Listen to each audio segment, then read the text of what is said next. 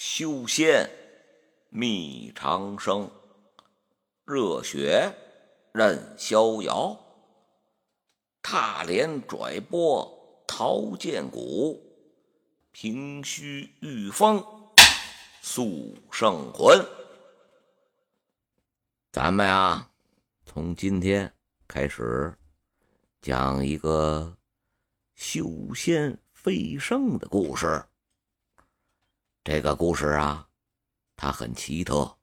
别人飞升啊，哎，都说什么呀？叫做呀，一人得道，鸡犬升天。而这个咱们故事的主人公，他这个余生啊，哎，他接到的任务却是啊，带着地球一起飞啊。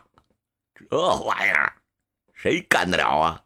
这个压力山大。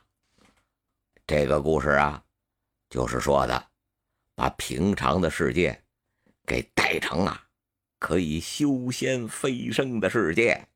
现在这个世界呀，都已经太平凡了，太俗气了，所以呀，他需要让人类。有更大的追求，让大家伙啊可以修仙得道，可以啊一人得道，鸡犬升天。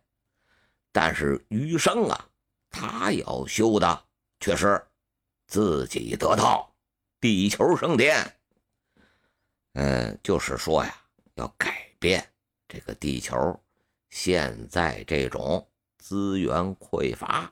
物欲横流的这么一种现状，让地球啊重新具有真气，具有啊灵源，让大家伙都有一个修仙飞升的目标，提升人类更高的需求。